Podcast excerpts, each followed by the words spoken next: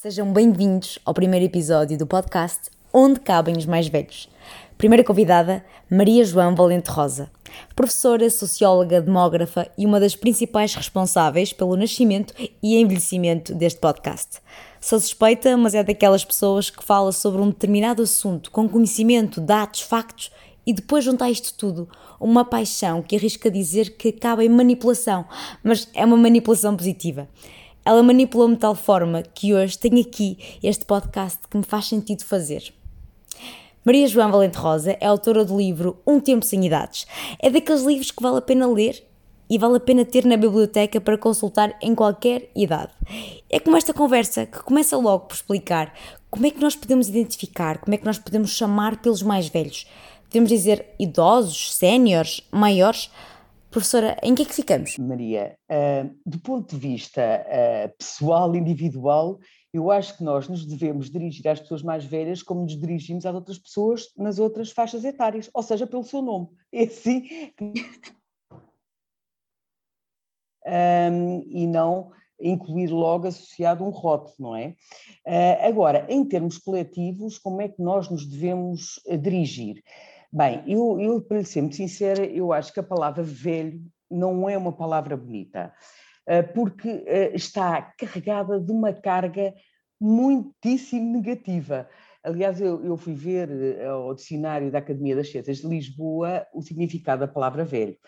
E aí percebi que, uh, associado à palavra velho, está alguém que tem uma certa antiguidade, que se cristalizou uma pessoa antiquada, um conservador, portanto, são tudo atributos uh, que não são muito simpáticos.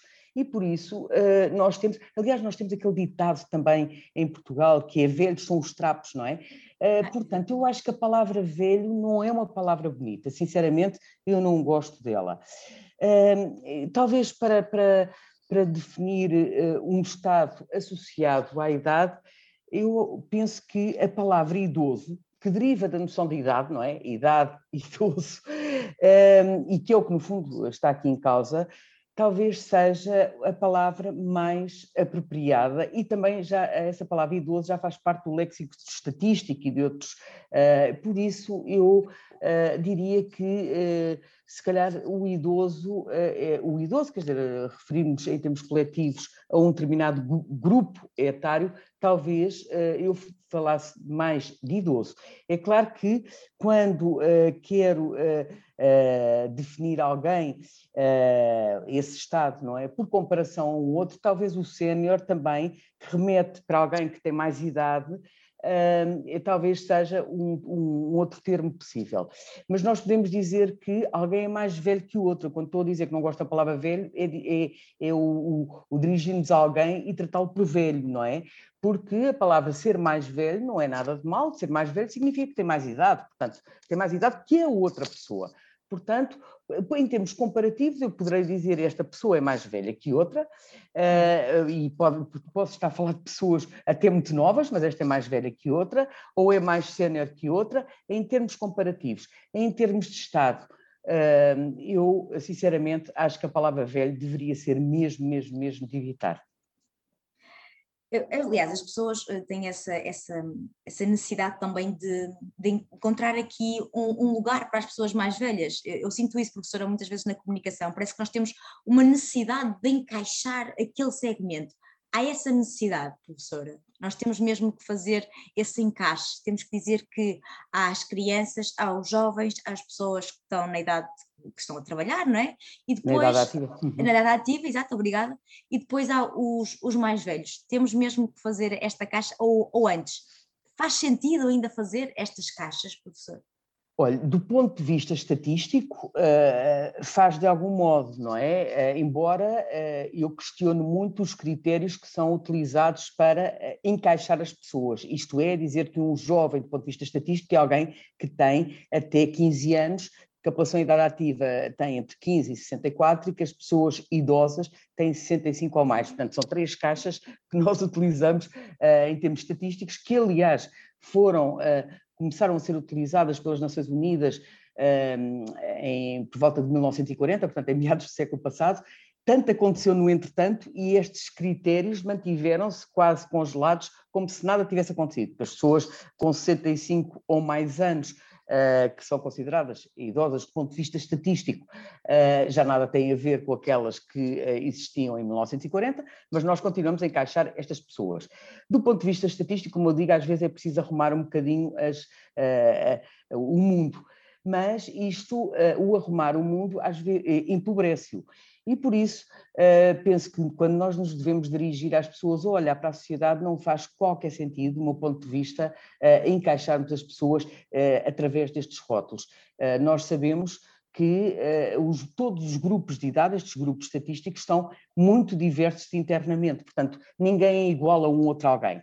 E esta diversidade até vai aumentando com a idade, ou seja, as pessoas, consoante vão ficando e vão envelhecendo, assim também esta heterogeneidade interna vai aumentando em virtude das suas experiências, em virtude do modo como a idade, o passar da idade nos vai marcando, porque nos marca diferencialmente, nós não somos todos iguais, portanto, pensarmos que as pessoas de uma determinada, que estão numa determinada faixa etária estatística, que são iguais e que eh, sobre elas nós devemos ter sempre o mesmo olhar, isto é um engano.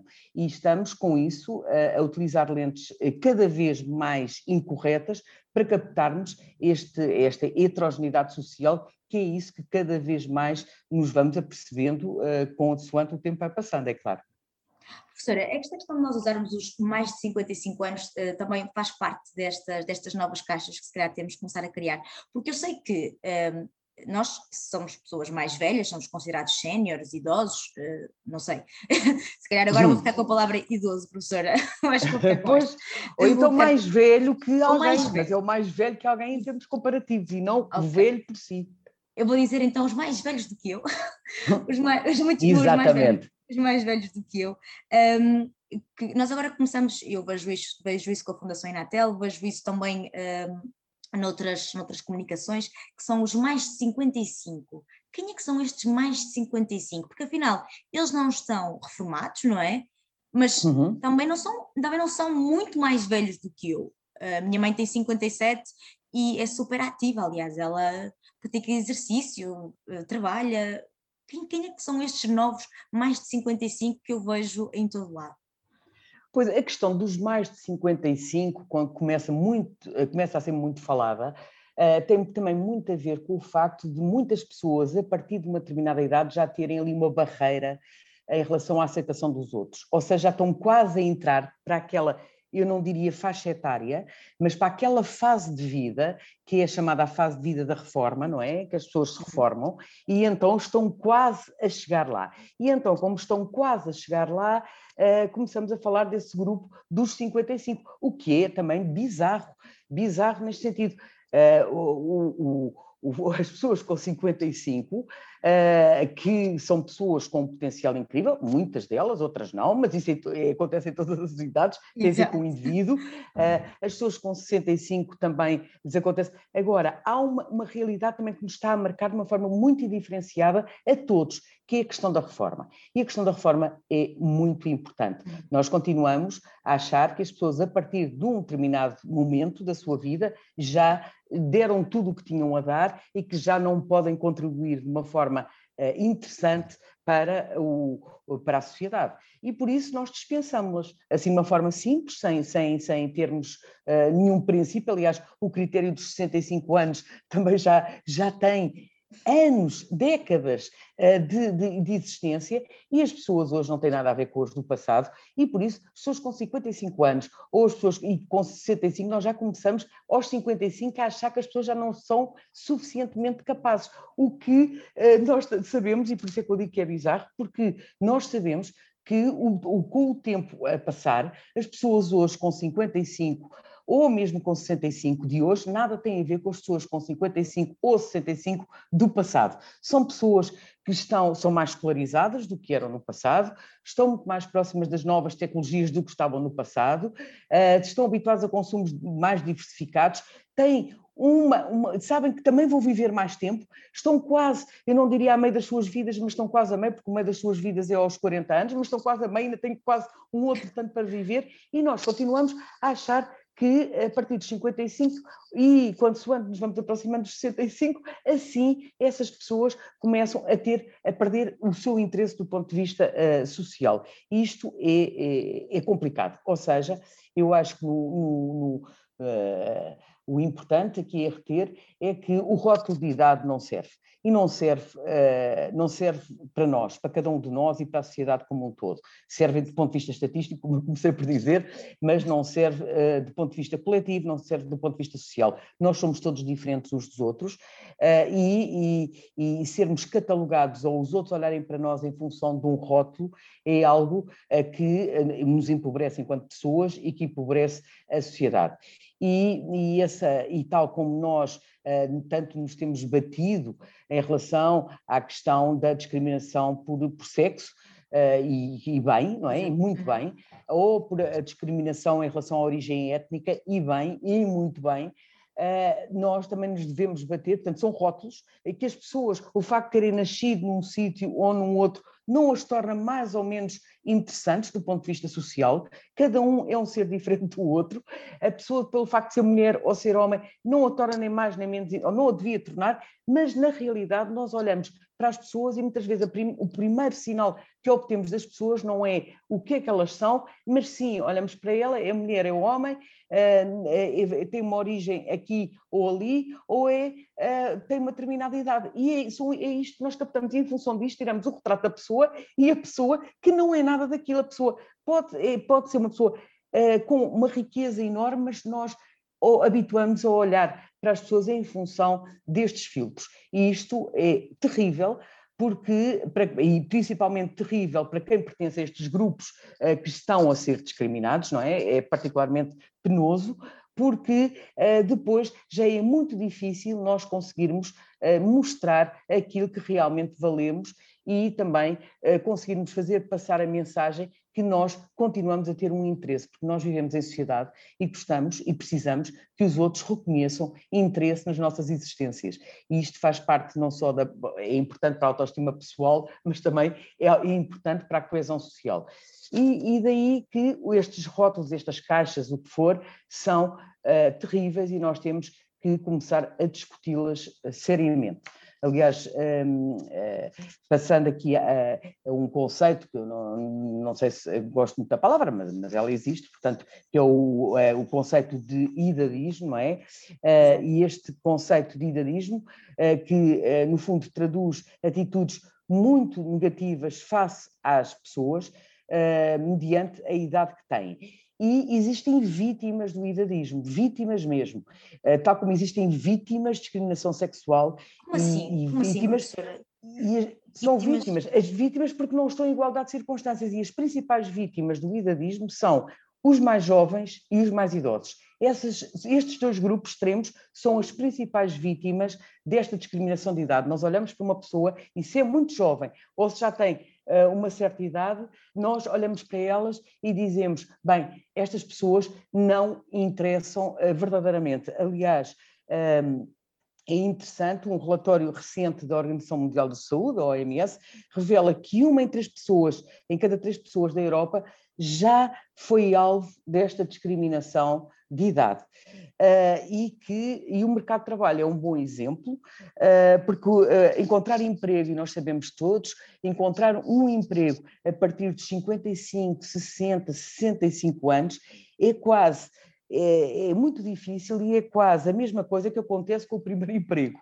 Um, portanto, não se olha para as competências, para aquilo que cada um de nós tem para oferecer, mas sim o primeiro atributo que surge logo à cabeça é a idade. Aliás, um inquérito do Eurobarómetro, realizado em 2019, sobre a discriminação, precisamente sobre isto, um, colocou uma questão muito interessante que era a seguinte: se uma empresa pretender contratar alguém e tiver que escolher entre dois candidatos com idênticas competências e qualificações, qual é o critério que, em sua opinião, coloca um dos candidatos em desvantagem? Estou a ler a pergunta.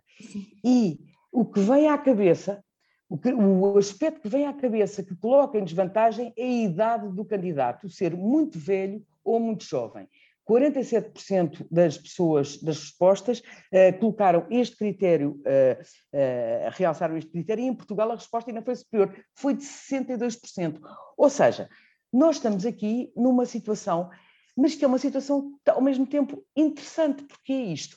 Acontece, discrimina, faz mal do ponto de vista não só de saúde física, mas também de saúde mental, porque nós somos seres sociais, gostamos ser, como eu dizia, vivemos em sociedade, mas é muito interessante porque este, o idadismo tem uma, uma elevada aceitação nas várias esferas da nossa vida, ou seja, nós aceitamos esta discriminação como se fosse algo de natural. E não é natural, é antinatura é antinatura mesmo. O que, é ainda mais estranho, o que é ainda mais estranho, professora, porque nós, aliás, um dos assuntos que temos que falar aqui, obviamente, é esta questão da, da pirâmide etária, né? que já é uma pirâmide completamente invertida, está aos olhos de toda a gente e, e em Portugal também, né? porque nós somos um dos países da Europa com, uma, com maior taxa de envelhecimento, como é que nós ainda continuamos a fazer isso? Quando as pessoas à nossa volta são pessoas mais velhas, professora, o que é que nos está aqui a escapar? Não está, está-nos a escapar o, o, o adaptarmos a um tempo diferente daquele que nós vivemos. Nós trazemos estas, eh, estas uh, formas de ler a realidade que herdámos de um passado. Aliás, num livro que escrevi sobre o envelhecimento da sociedade portuguesa, eu começo exatamente com esta, com esta ideia. Uh, que é o seguinte: o nosso principal problema não é tanto o futuro, é o passado. E o passado tem a ver com ideias, preconceitos uh, e, e, que nós não nos libertamos deles. E continuamos a perpetuar geração em geração. E o que nós temos que perceber é que vivemos num tempo completamente diferente, com exigências completamente diferentes. Nós vivemos já na chamada era da quarta revolução industrial, uh, dominada por robôs, boots, etc.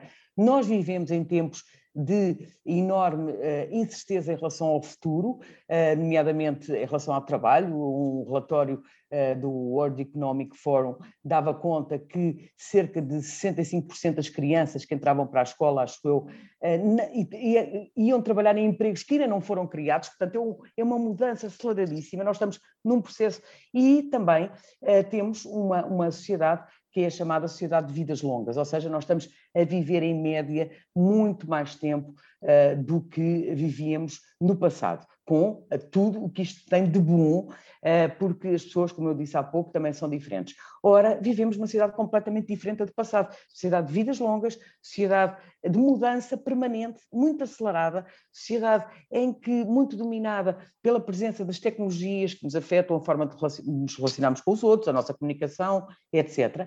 E isto tudo eh, são tempos que nada têm a ver com um tempo passado, mas nós continuamos a perpetuar aquelas uh, ideias feitas que no passado até se calhar faziam algum sentido, mas que atualmente estão completamente desajustadas. Diz-me, mas porquê é que nós não mudamos? Porquê é que nós não somos inteligentes? Porque não estamos, de facto, não somos inteligentes. Na realidade, nós, nós somos muito pouco inteligentes porque nós temos, se calhar, algum medo de mudar.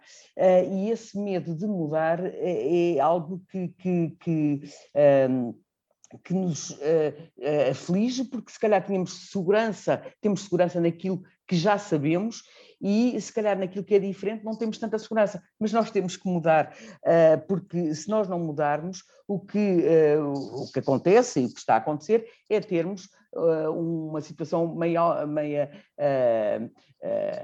terrível, que é estarmos a imaginar e olhar para uma realidade que não corresponde aos factos e à sociedade que vivemos. Portanto, é tempo de mudarmos, podemos dizer, ah, não é nada, tempo de mudarmos, porque isto, isto vai, isto, isto não, não, uh, não os, os, o, a roupa que trazemos do passado continua a servir-nos. Não, não nos serve, não nos serve, está mesmo, uh, uh, já, está, já nos torna muito desconfortáveis, quer aos grupos, às pessoas que, que estão, uh, que são mais velhas, uh, em qualquer das faixas etárias, uh, quer às pessoas que são mais novas em qualquer das faixas etárias, e está a causar um desconforto social enorme do ponto de vista quer de cada uma das gerações, quer na relação entre gerações, e isto desde problemas associados a um enorme isolacionismo geracional, não é? Que, que as pessoas estão a viver cada uma dentro da sua geração, dentro sua, da sua cápsula, e isto está-nos a conduzir para um, para um, para um, um desfecho, que é um desfecho que poderia ser fantástico se nós tivéssemos a, inteligência, diria eu, de, eh, de ver de forma diferente. Aliás, eu gosto muito, porque muitas vezes eh, algumas ideias que eu tenho vindo a lançar, em alguns livros que tenho escrito, este último do, de Um Tempo Sem Idades, que, que, que, refere algumas ideias um bocadinho uh, em estilo de provocação, para nós começarmos a pôr em causa estes princípios, estes, uh, estes pressupostos que, que, fazem cada vez menos sentido numa sociedade tão diferente como é aquela em que vivemos. E, e, e, uh, e algumas pessoas dizem, pois, mas isso é utópico. E eu gosto muito de uma frase do Oscar Wilde, que diz o seguinte: o progresso é a concretização das utopias. E é por aí que nós temos que caminhar. Ou seja, pensarmos que não há algo que não consiga ser feito, mas temos que ser todos, e quando falo em todos, Uh, uh, uh, para já precisamos ter consciência que os problemas estão a existir e muitas vezes também o que assistimos do ponto de vista mesmo de pessoas com alguma responsabilidade pública é negarem a existência destes problemas. E o problema do idadismo é um problema terrível, uh, muito. Já lá vamos à pirâmide etária, que eu não me esqueço dela, aliás, é a minha. É eu sei minha, que não, eu sei que não. Mas é, mas é um problema tão, tão, tão, tão, tão terrível e tão uh, interessante ao mesmo tempo que eu costumo lembrar e ando sempre uh, com a Constituição, com a nossa Constituição da República, e acho muito interessante, as pessoas ficam espantadas, espantadas mesmo, quando, quando eu refiro isto a Constituição da República, que já teve sete revisões, a última foi em 2005. E eh, este ano, aliás, celebramos 45 anos uh, da, da, nossa Constituição. E há um, um, um artigo, que é o 13 que é sobre o princípio da igualdade, em que se refere que ninguém pode ser discriminado uh, em função de vários atributos. E são 11 atributos que elencam, desde a questão da ascendência, do sexo, da língua, tal, tal, tal, são 11. E falta a idade. Ou seja, a nossa Constituição, nem, nem ninguém reparou nisto. A nossa Constituição não tem a questão da idade como um aspecto essencial eh, sobre o qual a pessoa não pode ser discriminada. Agora perguntam, por que ainda ninguém olhou para a Constituição e não, não acrescentou, ou nestas revisões sucessivas que têm sido feitas da Constituição, não se acrescentou este atributo? Porque, mais uma vez, este atributo, esta questão do idadismo, é algo que tem uma aceitação, ou seja, que as pessoas não estão a sentir que, uh, que isto está verdadeiramente é um problema, é? a acontecer e é um problema. É um problema. E é um problema também financeiro, e é um problema que não é só social, e o social é muito importante. Uh, e, aliás, esta situação da Covid uh, levantou aqui algumas questões interessantes a esse propósito, mas não é um problema unicamente social, mas também um problema, um problema nós gostamos muito de falar, um problema económico. Porque, repare, as Nações Unidas estimam que a discriminação em relação aos mais velhos custa anualmente milhares de milhões de dólares, milhares de milhões de dólares, porque uh, uh, uh, muitas pessoas mais velhas, em virtude da reforma, são privadas, ou seja, a sociedade não beneficia da experiência de muitas pessoas mais velhas e, portanto, há aqui um desperdício de capital humano incrível, incrível, e isto também custa milhares de milhões de dólares por ano a todos nós. Mas, uh, mas as pessoas estão a viver nesta situação como, uh, uh, como se fosse natural e se calhar pensando assim, bem, não sei, eu tenho falado com, com, com tenho pensado várias vezes porque é que este, isto tem esta aceitação tão grande, a questão do idadismo. Porventura porque uh, as pessoas uh, consideram que, como já foram, uh, já beneficiaram pelo facto de não terem, ser, não terem sido vítimas de idadismo, quando chegam à fase de serem, de serem as próprias vítimas, então se calhar ficam caladas porque elas também já discriminaram quando não estiveram no grupo alvo. Eu só vejo esta razão. Eu não sei, eu não, não percebo, porque em relação à questão do sexo ou da origem étnica. Mas eu acho que é mesmo como falamos... estava a dizer, eu acho que as pessoas já agem de uma forma eh, natural. Mas, professor, eu pergunto-lhe, isto, é, isto acontece, isto é o retrato que estamos a fazer, é o retrato da Europa, é o retrato do mundo. O idadismo existe em todos, os, em todos os países, quer dizer, ninguém está a mudar, ninguém está a perceber o que é que está a acontecer, porque isso faz um bocado de confusão como é que ainda ninguém se está a mexer. Por exemplo, Ásia, Japão, China, para mim eles são imensos. Eu não, não faço ideia de como é que, como é, que é a pirâmide deles, não faço há, ideia. Há uma, o que a fazer. Há, existem populações eh, e países que têm populações menos eh, envelhecidas que outras. De qualquer das formas, o idadismo é algo que é transversal ao mundo. Aliás, muito, recente, eh, muito recentemente, a OMS lançou uma campanha global de combate ao idadismo, que aliás inclui vários, um toolkit uh, uh, com fotos, vídeos, slides, etc. E também uh, um, inclui um hashtag que é World for All Ages, para ser também divulgado. Uh, e, e, é muito interessante porque uh, a OMS uh, sentiu necessidade de lançar uma campanha em relação. Eu não sei que adesão é que esta campanha e que receptividade está a ter esta campanha e se está a ter algum impacto.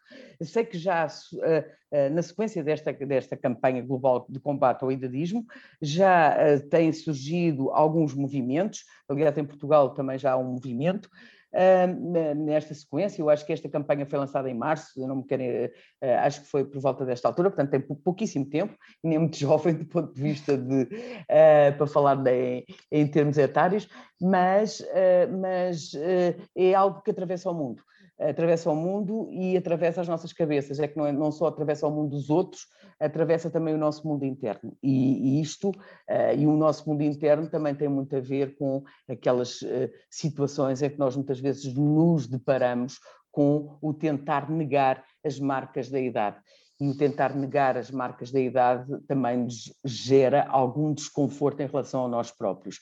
Eu estou a falar das rugas, estou a falar dos cabelos brancos, estou a falar de tanta coisa que muitas vezes a idade traz, não traz para todos, mais uma vez, aqui temos as diferenças, há pessoas com mais rugas, outras com menos rugas, há pessoas com mais cabelos brancos, outras com mais, menos cabelos brancos, Uh, não digo que, uh, que, pintar o cabelo seja mau, porque não, não é essa a questão, ou de pôr cremes para hidratar a pele, não é essa a questão a questão é que muitas vezes o que está por detrás é eu quero parecer eh, mais jovem e não quero parecer a idade que tenho. Aliás, um dos grandes elogios que muitas vezes se fazem às pessoas é ah, tu estás tão bem, nem parece a idade que tens. E a pessoa fica a olhar e diz, mas porquê? Mas a idade é um prejuízo, ainda bem, quer dizer, eh, pode dizer, olha, estás fantástico, estás giríssimo, estás, uh, estás mais magro, estás... não, nem, eu, eu elogio e nem parece a idade que tem. Portanto, quanto mais nós escondermos a idade, melhor para todos. Isto é, é, é, é, terrível, porque parece que está tudo um pouco uh, uh, uh, consertado. Com medo de ser mais neste... né? quando não, e, e, contente. Exatamente, e consertado. E, de facto, o envelhecer não é algo, para já, e é importante, não é? Não é algo que acontece a partir dos 65 anos ou a partir dos 55, eh, nós eh, começamos a envelhecer muito antes dessas idades, eh, aliás, até, até até alguns cientistas dizem que nós começamos a envelhecer logo no embrião, mas quando as células começam a dividir, etc. Mas nós começamos a envelhecer muito antes de sermos rotulados como, como pessoas mais velhas. Uh, e, e, e, e, o, envelhecimento é um processo contínuo uh, que ninguém escapa, a não ser aqueles que morrem. E, portanto, como nós não queremos morrer, ainda bem que estamos a envelhecer, porque se nós, o, o, o reverso da medalha é morrermos. Ora, o que é que nós queremos? E é o mesmo que eu digo perante uma sociedade. Quando dizem, ah, mas é terrível as sociedades estarem a envelhecer, e aqui vamos à tal pirâmide, é terrível Exato. as sociedades estarem a envelhecer. Eu digo, não, nós devíamos estar a festejar o envelhecimento demográfico. Porquê? Porque não é por acaso que nós estamos a envelhecer, e o envelhecer, do ponto de vista demográfico, significa aumentar a preponderância das pessoas nas idades superiores por relação às pessoas nas idades uh, mais jovens. E ainda bem que estamos a envelhecer, porque o envelhecimento demográfico mergulha raízes no desenvolvimento das sociedades. E o desenvolvimento das sociedades traduz-se em vários aspectos, designadamente a redução dos níveis de mortalidade que se traduzem no aumento da esperança de vida. E por isso são cada vez mais pessoas que chegam às idades uh, superiores e aí podem esperar viver mais tempo. Isso leva a um reforço do grupo, dos grupos mais com idades eh, mais avançadas. E, e, é bom, e é bom porque os países mais desenvolvidos são eles próprios os países mais envelhecidos. E por isso eu não gostaria, eu, eu acho que já disse isto tantas vezes, mas eu não gostaria de todo de voltar ao, ao, ao, ao, ao país, a Portugal, com, uh, na situação em que eu encontrei quando nasci, que foi nos anos 60. Isto é, encontrar um país que era dos menos envelhecidos, uh, da, por exemplo, da, da União Europeia. E porquê é que nós éramos dos menos envelhecidos? Porque vivíamos em condições terríveis, tínhamos uma esperança de vida baixíssima, tínhamos uma mortalidade infantil elevadíssima e por isso estávamos pouco envelhecidos. Uh, e, e menos envelhecidos que os outros todos. Isto não é bom, porque as causas, por isso devíamos estar a festejar o envelhecimento, o envelhecimento e termos mais pessoas. Agora, precisamos é de olhar para essas pessoas de forma diferente. E aí é que está o salto que deve ser dado eu acho que aí está, e também começa, o professor há pouco falou no mercado de trabalho, eu acho que começa, começa muito aí. Eu, eu não quero, eu não estou a dizer que a culpa é das empresas, porque eu também sinto que as próprias pessoas, os próprios colaboradores, chegam ali a uma determinada, a uma determinada idade, ah, eu quero ir para a reforma, eu quero é ficar no meu uhum. cantinho, não quero é... eu sinto muito isto. Eu, não, eu sei que se calhar isto é um problema estrutural, não é um problema da nossa sociedade e que nós temos que fazer aqui uma mudança que vai demorar muitos anos, não sei, professora, estou, é, é o que eu acho, uhum. não sei, mas também acho que se pode começar a fazer alguma coisa já dentro das empresas, uh, porque não sei, não sei se faz sentido isto, professora. Eu, por exemplo, uh, eu sou diretora de um, de um, departamento, tenho uma pessoa com 60 anos e tenho pessoas novas a entrar, querem estagiar. Eu posso, por exemplo, pedir, dizer àquela pessoa com 60 anos que ela a partir de agora trabalha três dias por semana, ou dizer que ela, que ela agora começa a acompanhar os mais novos. Sei lá, criar aqui novas regras, novas formas. Mudou-se tanto agora com a questão da pandemia, toda a gente percebeu o que, é, o que, é que era o teletrabalho, porque é que nós ainda não começamos a mudar nestas, dentro das instituições, dentro das empresas, começar a criar formas de novas formas de motivar os colaboradores e de pôr as pessoas mais velhas interessadas e, e, a, e, a, e a fazer outro tipo de trabalhos, não é? Porque nós não temos que estar 20 anos na mesma função. Não sei, eu é sinto é isso, que ainda há muito é, isto. É, é isso, é que é, as pessoas muitas vezes uh, ficam satisfeitas por se reformarem uh, porque conseguem finalmente libertar-se de algo que estavam a fazer de uma forma rotineira durante largos anos e que cada vez tem menos a ver com elas. Ou seja, cada um de nós tem uma evolução e vai se alterando ao longo do tempo, consoante os anos vão passando, as pessoas eh, começam, podem, numa idade, eh, gostar muito de X e na idade seguinte gostar muito de Y e na idade Z gostarem de, outro, de, de fazer um outro algo. E, e por isso cada vez, quando, quanto à idade e quando, quando existem uh, estas formas de, de, de, carreira, que são carreiras que se, se sobe na, uh, muito verticalizadas, o que acontece é que a pessoa vai subindo, mas não vai mudando de atividades. E as atividades são, podem ser variadíssimas, porque a pessoa vai mudando de interesses. E por isso é muito importante também para as pessoas, e, e, nós falamos não só para as pessoas mais que estão já na situação de reformados, mas aquelas que ainda estão a meio das suas vidas, ou para aquelas que, eh, e a meio das suas vidas, portanto, que serão os futuros uh, que irão lá estar, uh, nós uh, devemos pensar o que é que vamos fazer na nossa vida. Nós temos vidas mais longas e nós temos que nos preparar para esses novos tempos com outro tipo de atividades. E temos que mostrar em todas as idades, nós próprios, que somos, que, que temos alguma mais-valia ou algo para dar em relação aos outros. Portanto, isto também parte muito de cada um de nós. Ora, se cada um de nós uh, estiver sempre a fazer a mesma coisa ao longo de 35, 40 anos, é claro, quando chega a altura da reforma, diz fantástico, porque finalmente eu deixei de fazer. E a entidade empregadora também acha fantástico, porque aquela pessoa, aliás, grande parte daquela atividade se calhar já nem interessa, porque entretanto a mudança foi de tal forma rápida que neste momento aquilo também já não tem muito interesse, ela acaba por representar um peso acrescido na, na na, na, na, empresa e por isso ficam ambos satisfeitos porque aquela pessoa que podia estar a ser útil a fazer um outro algo, uh, naquela circunstância, como nós temos as carreiras desenhadas, ela já não é de todo interessante. Portanto, há aqui um interesse de ambas as partes. No entanto, é claro que a pessoa, uma vez uh, saindo dessa atividade, a pergunta, como não se preparou, não planeou outro tipo de, de atividades ou não, não abriu outro tipo de interesses, a pessoa muitas vezes chega a um ponto em que, quando se reforma, olha para a frente e diz e pergunta o que é que eu agora vou fazer? Exato. E a resposta é: não vais fazer nada porque já não sabes fazer mais nada a não ser que fizeste ao longo da vida, portanto não tens interesse nenhum. E por isso a pessoa fica metida na sua caixa nos primeiros dois anos, anda radiante e feliz, diz vou agora fazer tudo o que não consegui fazer enquanto andava a trabalhar, mas passado um tempo começa a sofrer com uma série de problemas associados, nomeadamente a questão uh, de, uh, do, do, do, da falta de reconhecimento perante os outros do seu valor, começa a olhar para a vida, como eu costumo dizer, em termos de um retrovisor, ou seja, em função do que fiz, do que fui e não daquilo que eu posso ser, e, portanto, porque não olha para a vida em função de um futuro, olha para a vida em função de um passado. E isto é, é, é muito complicado. O que é que, uh, como é que isto se pode, do ponto de vista pessoal, nós temos que nos preparar, porque nós sabemos, não vai ser, uh, não tenho aqui, não preciso uma bola de cristal para dizer que nós vamos viver mais tempo que os nossos pais viveram. Uh, e por isso nós precisamos de nos preparar para as vidas longas e não é prepararmos só aqueles que já estão a meio da sua, da sua vida, mas aqueles que estão no seu uh, início de vida, as crianças uh, pequenas, preparar para uma vida totalmente diferente, não tão linear quanto é isso que existiu no passado, que já faz parte de um outro tempo.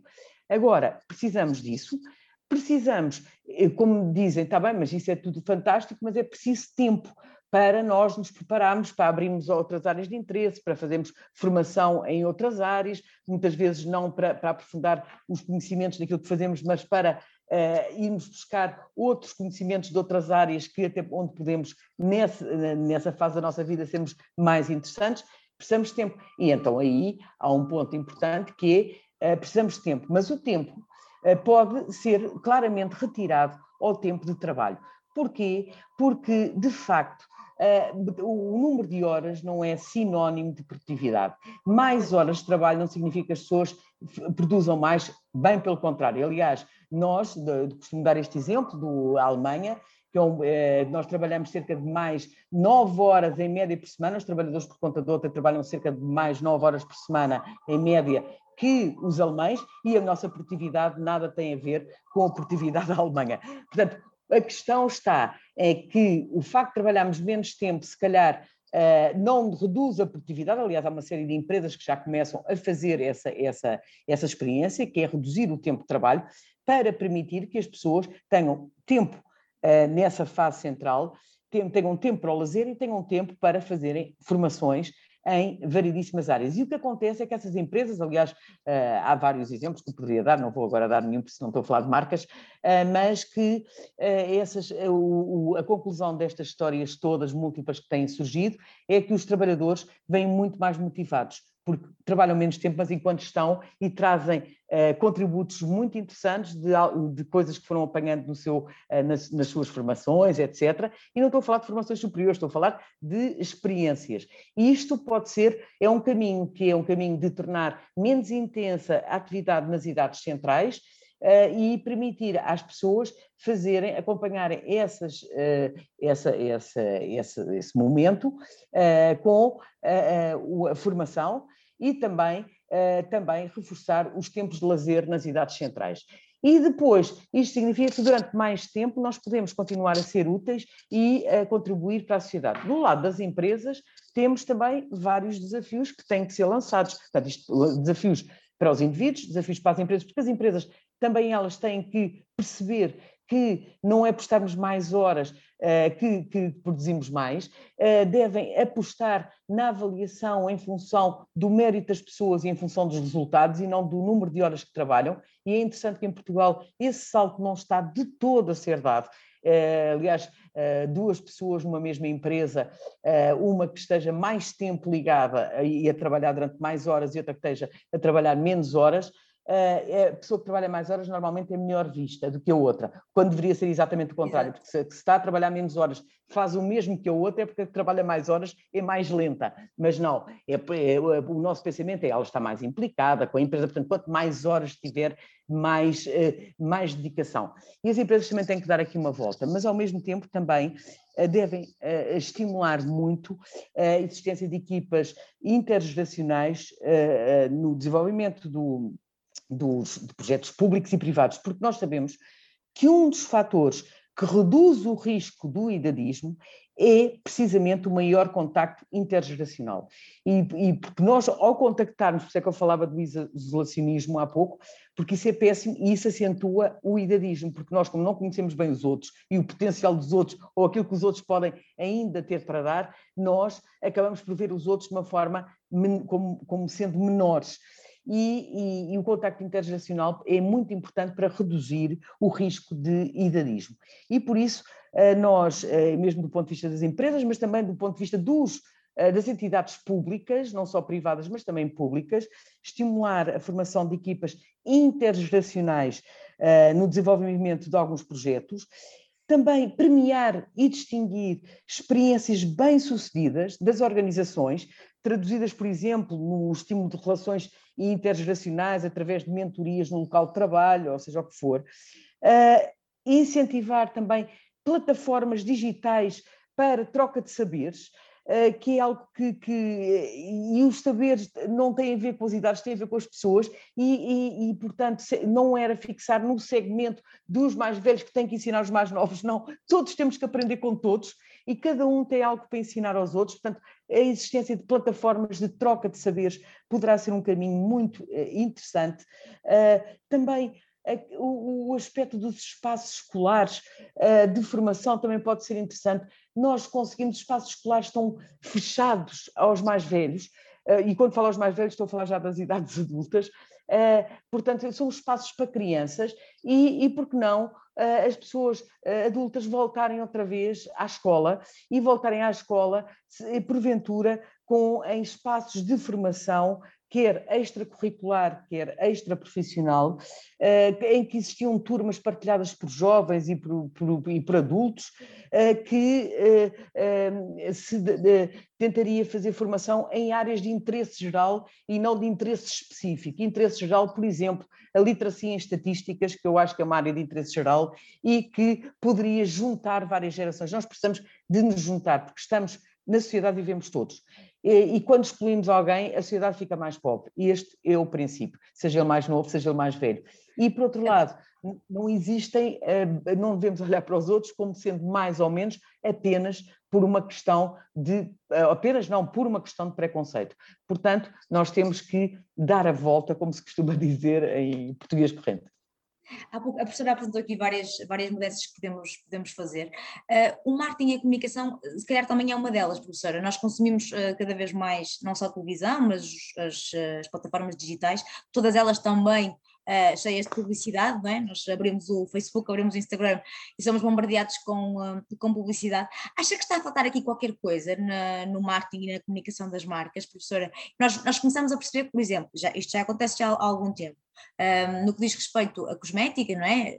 Nós vemos muitas mulheres mais velhas, as peles maduras, há muito, há já esta informação. Mas, eh, mas eu acho que sinto aqui de falta, de falta de mais qualquer coisa, não é? Parece que continua a aparecer só os mais novos na publicidade, parece que as próprias marcas continuam a comunicar só para, para aqueles que, para os, para os que são mais cool, mais fixes de comunicar, e estamos a esquecer aqui dos, dos mais velhos, ou, ou não, ou estou enganada? Eu não, não, eu não sei, esta, essa não é a minha área, embora sim, saiba. Sim, sim, claro, só, pois, sim, é, claro. é uma questão de opinião meramente pessoal, pessoal uh, sim, mas, mas uh, é claro que nós sabemos que este segmento dos mais, uh, das pessoas que têm idades superiores representa um potencial enorme em múltiplos setores, desde o turismo às seguradoras, passando pelos produtos de saúde, beleza, estética, aos serviços de apoio domiciliário, às tecnologias, como eu costumo dizer, facilitadoras da vida, tipo robôs que fazem tudo, etc. Portanto, há aqui um segmento que, aliás, há um nome que é a Silver Economy, uh, que é a economia dos cabelos grisalhos, traduzindo um bocadinho para, para, a linguagem português, que uh, está a dar alguns sinais, porque se percebe que há aqui um segmento muito interessante. E penso que, uh, interessante, quer dizer, com poder de, de, compra, etc. E eu penso que as marcas, eu não, como disse, não sou especialista, mas penso que as marcas. Sim, é modo... uma opinião pessoal, professor. Exatamente. Também, porque isto é uma forma também de nós conseguirmos uh, combater aqui o idadismo, digo eu. Exatamente. Eu acho que, que as marcas, de algum modo, pelo menos têm sentido que estão atentas a este tal segmento que já que, que é chamado já o grainy boom, porque é um segmento que já vem na sequência do baby boom. Portanto, são os baby boomers que estão a chegar a, a cinzentos, não é? É muito e, bom. E então, uh, estes granny boom, uh, portanto, as, eu acho que as marcas estão, uh, de algum modo, atentas. se o objetivo é arranjarem mais e mais clientes, não sei, imagino, se calhar que estão no caminho certo. No entanto, uh, imagino, não sei, porque não sei os resultados. De qualquer das formas, eu, eu, eu penso que há aqui uh, formas de comunicar. Por um lado, nós, nós, ao comunicarmos para certos grupos, pensamos que os grupos, e como eu disse inicialmente, pensamos que os grupos são todos iguais. Ora, não são todos iguais. E nós deveríamos diferenciar, ou seja, comunicar não por grupos, mas por tipologia de produto. Eu não percebo nada, como digo, mas é mais por tipologia de produto. Por exemplo, incomoda-me bastante eh, quando vejo uh, produtos que dizem que são especificamente produtos para séniores. Uh, olha, temos aqui um mercado para séniores.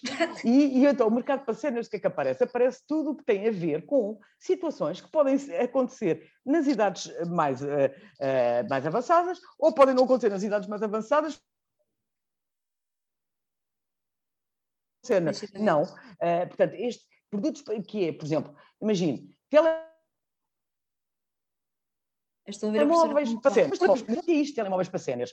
Ah, por causa que tem a ver com a visão. Porque as pessoas. Não, algumas perdem visão. Sim, algumas, mas então vamos falar da visão. Se o problema é, ou é, é de, de as pessoas não verem bem as teclas, então, vamos dizer, pessoas, telemóveis que facilitam a vida dos outros porque têm teclas maiores e isto apanha várias franjas eh, de pessoas que podem ser sénias ou podem não ser sénias. Ou uh, a questão de, uh, por exemplo, produtos do estilo para sénias canadianas. As canadianas. Canadianas é um produto para sénias, mas é um produto para sénias do quê? Ainda há bem há pouco tempo, para uma perna, precisa de canadianas. Eu fico, fico, muito ofendida porque eu uso meia de descanso e, não, e, e tenho 30 Exatamente. anos, né? por amor de Deus e tem que ir para uma loja que muitas vezes chama-se sénior das não sei quantas. E diz mas lá, mas, mas, mas, mas porquê que é sénior se eu também estou... Então, eu, eu se calhar já sou sénior. Não, portanto, estes rótulos uh, das marcas incomodam muito, porque estão a, a fechar, a fechar. Uh, como digo, há aqui um mercado, as pessoas uh, que têm esse, esse, tipo de, de, de questões ou interesses, ou seja, por alguns produtos, podem, muitas delas podem já ser pessoas com idades superiores, nós sabemos que a idade uh, também uh, aumenta a prevalência de, algumas, uh, de alguns problemas, nomeadamente questões associadas à mobilidade, à visão, à audição, ou seja, o que for, mas isto não significa que seja para séniores, portanto, são produtos que têm interesse para pessoas que têm esse tipo de problema. Um tipo de problema que é o, o ter falta de visão, ou ter falta de mobilidade, ou ter falta de outra coisa qualquer, ou então que potencia algo que também é interessante e que pode acontecer em qualquer idade. Portanto, este, este eh, estigmatizar um grupo é algo que é nefasto para todos. E, e, e, penso que nem as próprias pessoas de idades superiores também gostam de ser vistas como pessoas que só vão já àquelas lojas porque, ou compram aqueles produtos porque eh, também estão eh, envolvidas naquela situação de eu não gosto de, de, ter a idade que tenho. E por isso, eh, muitas vezes isto eh, também tem o seu senão, não é? Quando eh, se eh, começa a criar nichos de, de grupos que são grupos internamente, como eu digo e sempre disse, muitíssimo diversos. Portanto, vamos falar da funcionalidade do produto ou da atividade, eh, que interessa e pode interessar preferencialmente a pessoas com determinadas características, mas não os vamos rotular mais uma vez. E as marcas muitas vezes rotulam, e isso é algo que eu não gosto do ponto de vista de, de, de, de, de comunicação. Isso que é também não, Como utilizador, é claro. também, também não é necessário. Professora, falar, há pouco falamos, a professora mencionou a questão da pandemia de Covid-19 e eu gostava de falar sobre isso.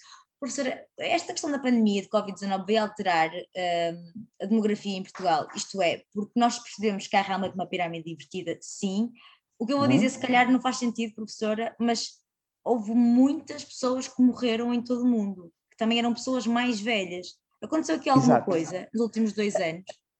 Maria, eh, eu penso, eh, penso, quer dizer, eh, os, as análises que eu tenho vindo a realizar apontam para que o envelhecimento está cá, não obstante a pandemia, está cá vai ficar e vai acentuar-se no futuro. Portanto, no futuro, do ponto de vista demográfico, nós vamos ser mais envelhecidos okay. do que hoje, tal como hoje vamos ser mais envelhecidos do que no passado. E isto porquê? Porque, na realidade, e tem toda a razão, que de facto, em virtude da, da pandemia, houve uma maior incidência de mortes nas idades superiores. Na realidade, isso aconteceu, é um facto. No entanto, as pessoas que morreram nas idades superiores não, eh, não, não eh, se foram em número inferior ao número de pessoas que estão a entrar para as idades superiores em virtude de terem okay. nascido, eh, destes, são os tais baby boomers do passado, não é? Uhum. E por isso estão a entrar mais pessoas para estas idades do que a sair pela via da morte. E por esta razão, eh, nós, eh, o envelhecimento não vai estancar de todo, portanto, mesmo apesar da diminuição da esperança de vida eh, que se deu este ano na Europa e, e no mundo e em Portugal, mas apesar destas reduções, mesmo assim, o número de pessoas que vai, entra, que vai entrar e, que vão, e, as pessoas que vão entrando para as idades superiores é sempre maior porque elas são muitas e porque chegaram a essas idades e porque nasceram em períodos de uh, natalidade muito elevado. E por isso nós vamos ter uh, no futuro, uh, mesmo em quadro na sequência da pandemia, uma população, portanto, a população de 2021 será mais envelhecida demograficamente do que a população de 2020, como a de 2020. Agora, pode ter uh, atenuado ligeiramente, mas é o atenuado, mas não é travado nem invertido. Portanto, é, podemos não estar assim tão envelhecidos, mas estamos, estamos mais do que estávamos. E por isso é, é um processo, porque o envelhecimento uh, não é algo que, a não ser que as pessoas dessa faixa etária uh, superior tivessem todas elas morrido, não foi nada disso que aconteceu, sim, portanto sim, há aqui umas entradas superiores ao número de saídas pela via uh, da morte que a pandemia provocou. E foi a pandemia também, professora, uh, vai provocar aqui ainda mais discriminação em relação à idade, na sua opinião? Pandemia tem, é, o modo como nós lidamos com a pandemia, hum, na minha perspectiva, mais uma vez, criamos eh, segmentos, estigmatizamos pessoas, eh, porque, eh, porque associamos a todas as pessoas que têm, associamos do ponto de vista hum, de estereótipo, é? As pessoas que têm a partir de uma certa idade são naturalmente frágeis, ponto. Ora bem, eh, é claro que isto foi feito de uma ótica de defender as pessoas a partir de uma certa idade, mas, mais uma vez, nem todas estão em igualdade de circunstâncias, no entanto, é claro, havia que proteger um grupo. No entanto, também podemos dizer que o modo, essencialmente, como nós vimos uh, a questão. Uh, da, desta, desta, uh, uh, desta situação, uh, que era, por exemplo, de acharmos uh, que ou a frase, o slogan inicial, que depois, entretanto, já foi um bocadinho retrabalhado, mas o slogan inicial desta, uh, do modo como deveríamos lidar com esta situação, era falar do distanciamento social. Portanto, a regra era distanciamento social e não a regra, uh, porque a regra deveria ser distanciamento físico. A distanciamento físico não é distanciamento social.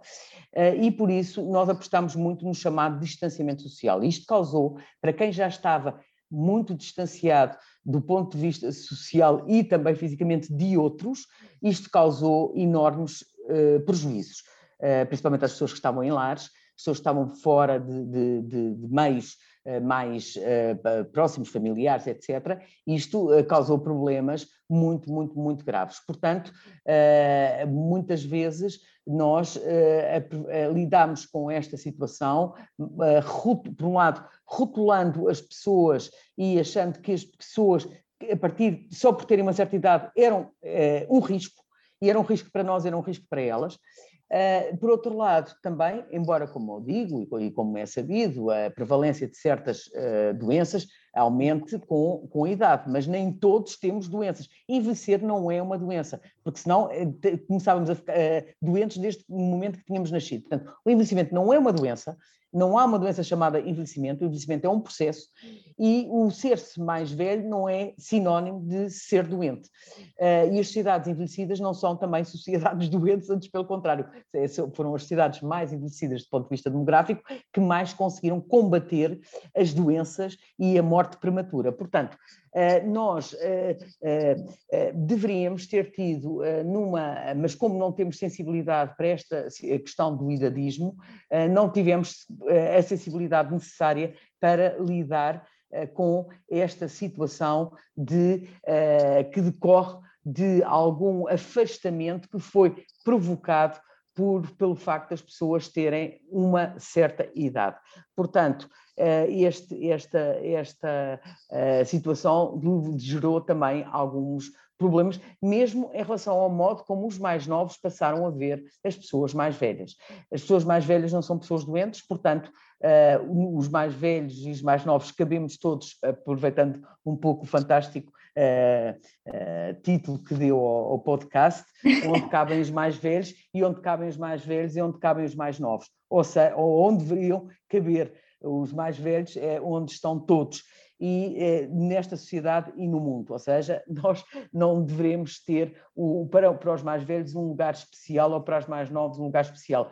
Todos deveriam estar, fazer parte deste mesmo mundo, que é um mundo global, em que, independentemente da idade, todos, eh, mas todos somos diferentes. E isto não, eu quando estou a fazer este, este, quando estou a avançar com estas ideias, eu não estou a avançar com estas ideias numa ótica de, eh, de caridade, vamos ajudar as pessoas. Não, não é numa ótica de caridade, é porque realmente as pessoas, todas elas, sejam, de, de, tenham as características que tiverem, todas elas fazem falta para este todo comum. Porque quando nós falamos, das, por exemplo, das tais vítimas, que são os mais jovens e os mais velhos, eh, nós, eh, das vítimas do idadismo, também sabemos que, apesar disso, é toda uma sociedade que é prejudicada pelo idadismo. Não são só os mais jovens nem os mais velhos. Portanto, cabemos todos. Agora, o importante é repensar a sociedade em que vivemos, de maneira a que todos tenhamos um lugar em função do nosso valor, que também é diferente, e uns têm mais valor que outro,